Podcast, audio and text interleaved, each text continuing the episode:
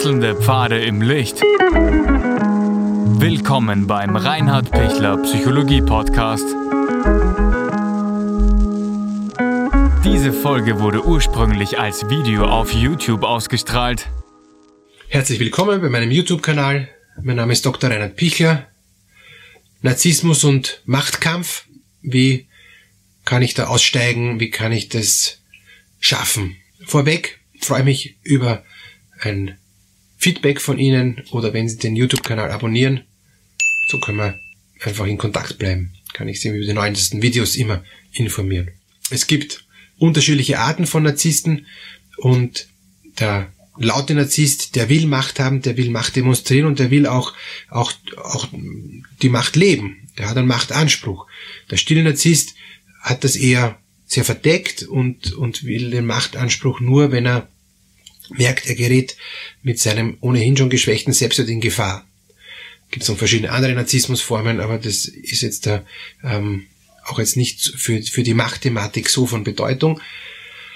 Wenn, wenn der Narzisst massiv immer auf, auf, auf, auf die Entscheidungsgewalt, auf die Macht pocht, haben sie zwei Möglichkeiten. Die eine Möglichkeit ist, ähm, sie lassen ihm seine sture Richtung, er soll tun, was er will und ist halt dann alleine vorne im Schützengraben ja, und wundert sich, warum er alleine ist, weil keiner geht mit. Ähm, und normalerweise, wenn sie ihn ziehen lassen, merkt er gar nicht, dass niemand mitgeht, weil er ist eh mit sich beschäftigt. Er schreit dann halt nachher, kommt, was ist los? Ja, ähm, aber dann kann man immer noch, wenn man Lust hat, langsam nachkommen. Meistens hat keiner Lust und dann kommt er eh zurück und ist verärgert, ähm, ist auf, auf beleidigt, dass jetzt dann niemand jetzt da ihn da so unterstützt, wie er sich unterstützt, äh, wissen will. Aber das muss man halt aushalten wenn man es aushält, ähm, beruhigt sich dann eh wieder und das Ganze wiederholt sich, das Ganze kriegt ein Muster, ähm, hilft dem Narzissten jetzt nicht, dass er rauskommt aus seiner Dynamik, aber man kann sich zumindest als Angehöriger relativ gut schützen, indem er eben so tut, als ob und indem er eben ihn mal vorgehen lässt ähm, und ihn gar nicht korrigiert. Weil wenn man hier schon sagt, bitte bleib da und lass das und, und, und bitte nicht so viel Dominanz und nicht so viel jetzt äh, alles selber durchsetzen wollen, nicht so stur, dann hat man die Diskussion schon hier. Sonst rennt er eh mal vor, dann merkt er es von allein und kommt dann nachher wieder zurück, zwar angefressen, aber aber es ist ja zumindest nicht so, äh, so schlimm, weil er hat dann sich dort vorhin schon ausagiert und, und ist dann hier schon ein bisschen ruhiger. Normalerweise, ja. Wenn der Machtkampf sich ständig abspielt, ähm, dass, dass ich ihm das nicht gönnen möchte, ähm, dem Narzissten und, und ich ihm nicht dauernd erklären will, dass er jetzt gerade einen Machtkampf macht und, und, und ich mit ihm mitmache, dann kommt es zu einer symmetrischen Eskalation. Möglicherweise bin ich auch narzisstisch und sind beide narzisstisch und dann kämpfen die zwei ähm, Narzissten bis aufs Messer, ähm, können sich bestens unterhalten dabei. Also es ist eigentlich, macht sogar ziemlich Spaß, Narzisst zu Narzisst, dass die dauernd sich ähm, gegenseitig bekämpfen. Das belebt die zwei. Ähm, man denke nur an bestimmte Politiker. Ähm, und, und, und das, das ist für die auch gar nicht so energiezehrend. Ja? Das ist, das macht, das, das ist für die wie Aufwärmübung. Ähm, aber wenn einer nicht Narzisst ist und der andere schon Narzisst und der steigt in den Machtkampf ein, dann haben sie sicher äh, ein großes Problem, weil sie ständig sich mit was auseinandersetzen müssen, wo der, wo der Narzisst mehr Energie dafür aufwenden wird und einen Spaß daran hat zu gewinnen. Und, und das ist halt die Frage, ob sie das wollen, ja, ob, ob das Sinn macht. Wenn der, wenn der Narzisst ein Interesse hat, ähm, sie auch mal gewinnen zu lassen, wenn er Angst hat, dass sie sonst sich trennen oder dass die nicht mehr mitspielen ja, mit dem Spiel, ja, oder wenn er wenn er mit Strafen zu kämpfen hat oder so, ja, dann ähm, oder zu zu rechnen hat, dann würde ich sagen, können Sie diesen Machtkampf aufnehmen, aber ich würde nicht sehr lang spielen, weil, weil Sie haben ja die, den Energieverlust, wenn Sie nicht narzisstisch sind. Wenn ihr beide Narzissten seid, könnt ihr spielen, solange ihr Lust habt, ähm, macht beiden Spaß ähm, und, und am Schluss sind beide zufrieden, wenn sie nicht gewonnen haben oder wenn sie beide ein bisschen gewonnen haben, ja, ist okay. Aber ich glaube, das Hauptthema ist ja eher, was mache ich als nicht narzisstisch orientierter Mensch mit einem Narzissten dauernd. Ich würde als nicht narzisstischer Mensch kurz sagen, so und so ist es für mich und aus, ja, und dann kann der Kopfstände machen. Er wird zwar furchtbar böse sein, wenn man mit ihm sich nicht beschäftigt, aber er weiß wenigstens, wo die Grenze ist. Dann wieder angefressen sein, beleidigt sein, aber er wird dann nach einiger Zeit kommen und wird sagen, nicht entschuldige, oder er wird auch nicht sagen, na gut, machen wir so, wie du sagst, ja, sondern er wird von sich aus auch wieder mit Macht vorschlagen, so machen wir das, genauso wie sie es vor einer Woche oder so gesagt haben, und dann ähm, werden sie sagen, okay, hast gewonnen, ja. Ähm, und dann wird er sagen, na also, warum denn nicht gleich so, ja? Und dann, also Beispiel jetzt, ihr, ähm, ihr einigt euch nicht, auf welchen Urlaubsort ihr fahrt, der eine will ans Meer, der andere am Berg und, und, und der Narzisst will auf den Berg. Ähm, sie sagen, ich fahre sicher nicht am Berg, wir fahren äh, Stadt, äh, Berg und Stadt Meer eine Städtereise. Ähm, sie sagen ihm das und gehen und lassen ihn dann auch damit sitzen ähm, er ist beleidigt und, und dann sagt er die nächste Woche, so, ich habe jetzt Prag gebucht, ja, und dann werden sie sagen, na, von mir aus fahren wir halt nach Prag, ja, du hast gewonnen, ja. Der Machtkampf mit einem Narzissten ist schwer zu gewinnen. Warum? Weil der Narzisst sehr viel Energie aufbringt, dass er unbedingt gewinnt.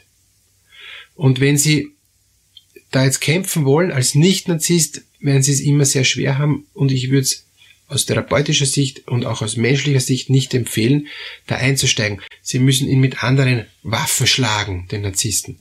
Und da gibt's vor allem zwei Waffen. Das eine ist, sie stimmen ihm zu, ohne ihn narzisstisch zu kränken und gehen aber trotzdem ihren Weg. Dann kann das gut sein, ich spreche wirklich aus Erfahrung auch mit vielen Klienten, dass dann der Narzisst das akzeptiert, weil er es so wertschätzt, dass er nicht gekränkt wird und dann lässt er sogar nach mit dem, ähm, mit dem Machtanspruch.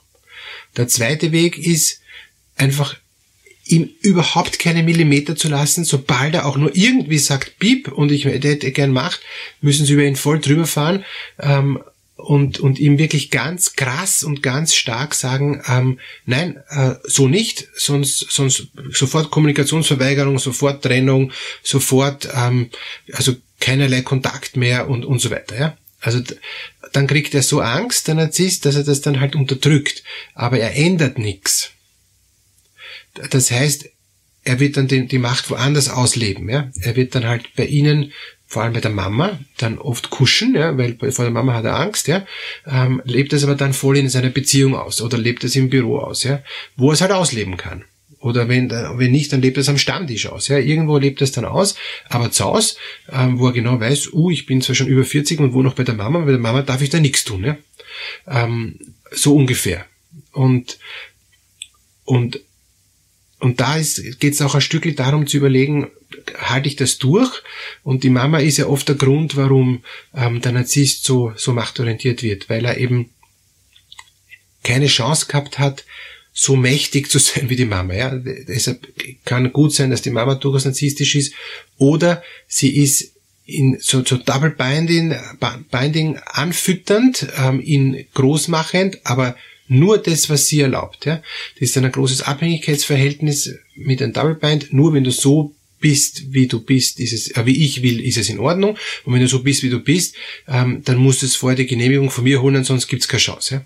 Ja? Ähm, und und, und das ist halt die Frage, ob sie, ähm, ob sie in dieser Position sind. Ich finde die Position auch eine, keine, keine sehr angenehme Position ähm, und, und, und würde eigentlich das nicht gut finden, wenn ich merke, okay, da ist eine, da ist eine Frau, ähm, eine, eine, eine Mutter, die ihren Sohn so äh, erzieht, dass er eigentlich sehr, sehr wenig selbstständig ist, dass er sehr wenig Selbstwert hat und dass er eigentlich unbewusst so abhängig ist von mir, dass er dadurch so geschwächt ist, dass er die Macht sich woanders holen muss und das auf eine sehr ungesunde Weise. Also da würde ich überhaupt mal überlegen, ähm, ob man das nicht auch wirklich therapeutisch anschaut, warum ich ihn das so ähm, unterdrückend erzogen habe, dass er, ähm, dass er nicht normal mit, ähm, mit Näherdistanz, normal mit, mit ähm, was können und was nicht können, was lassen und was, im, ähm, was, was sich nehmen, umgehen kann. Ja? Weil was ist die Macht? Die Macht ist,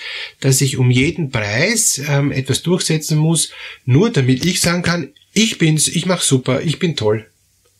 Und dafür, dafür ähm, gehe ich über Leichen, äh, dafür ist mir jedes Mittel fast recht. Hauptsache, ich gewinne.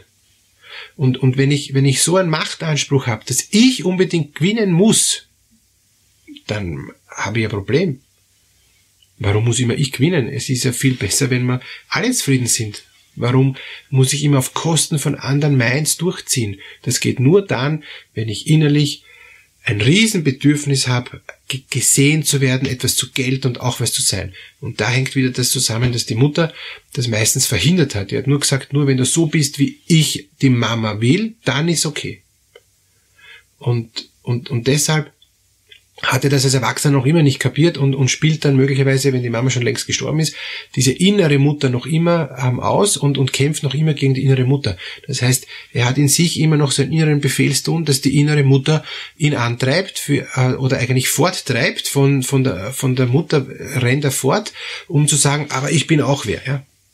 Und, und das ist erschütternd, ähm, weil es viele, viele Menschen heutzutage gibt, die die total unzufrieden sind mit der Situation und sich denken, mit Macht setze ich das durch. Manche setzen es halt mit sehr brutaler Macht durch, mit der Faust, andere setzen es mit geschliffener Klinge durch, andere setzen es durch hinter, ähm, also hinterrücks, ja, und, und hinterlistig, äh, aber im Endeffekt geht es immer um die Macht. Und wenn Sie als Angehörige leiden unter so einem machtorientierten Narzissten, schauen Sie immer, warum will er unbedingt was durchsetzen? Ja? Was, was ist sein, sein Bedürfnis? Was ist seine ähm, sein, sein Mangel, ja.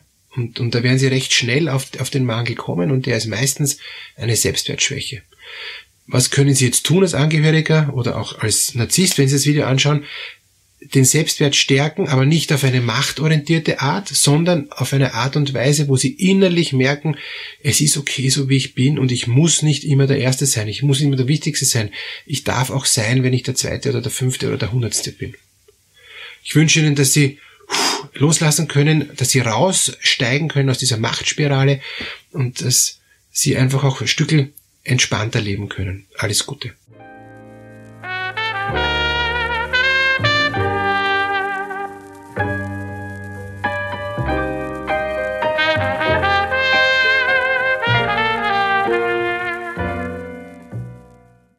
Wenn Ihnen diese Podcast-Episode gefallen hat, geben Sie bitte eine positive Bewertung ab.